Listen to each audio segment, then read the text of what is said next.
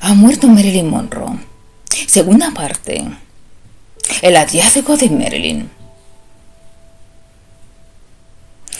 3 de la mañana del 5 de agosto de 1962. Domingo.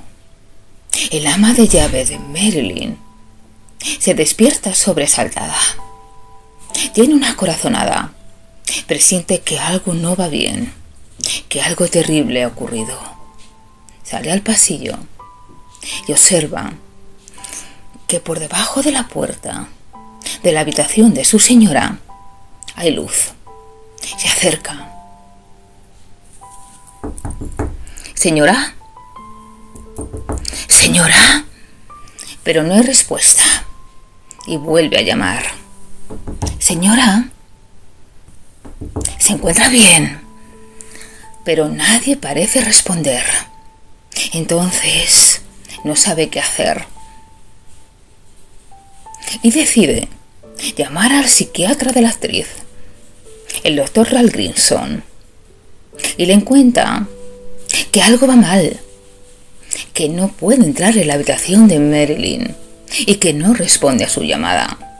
Entonces, el doctor se presenta en aquella elegante casa, en el vecindario, al oeste de Los Ángeles, a las 3 y 50.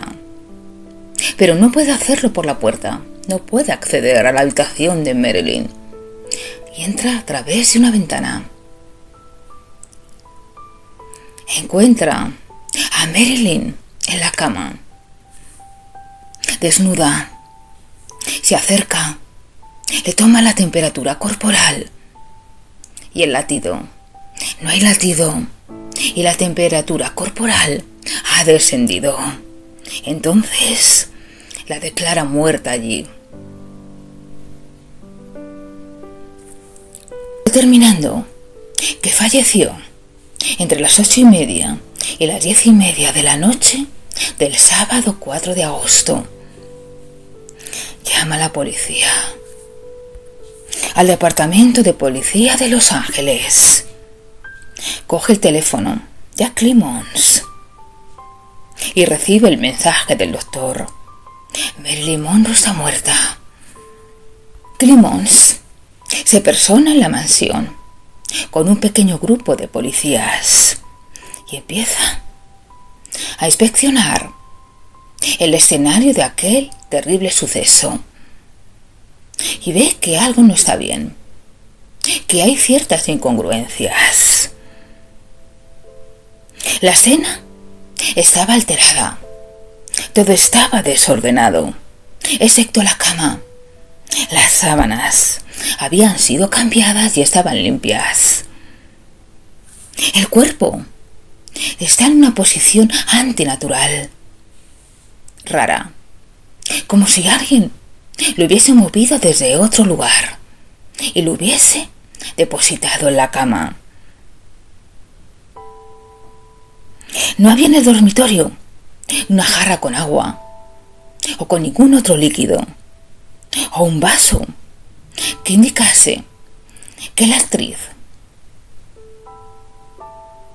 habían tomado para ingerir una dosis letal de barbitúricos. Había un montón de botes de pastillas distribuidos por toda la cama. Llegan más policías con perros y forenses y peritos. Y aparece, de repente, un oportuno vaso.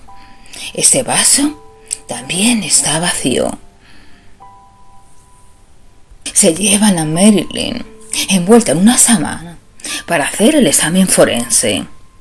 Examinan el hígado y descubren que tiene en su organismo 8 miligramos por cada 100 mililitros de hidrato de cloral, un compuesto que tenía propiedades sedantes, pues Marilyn era adicta a los somníferos.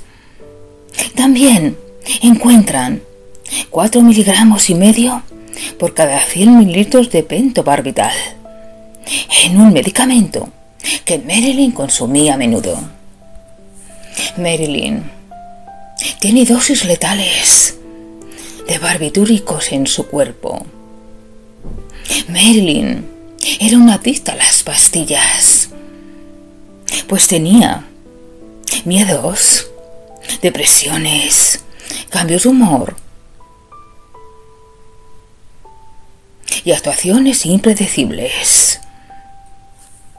Marilyn, según los forenses, se había suicidado con lentitud, poco a poco, con cada pastilla que tomaba.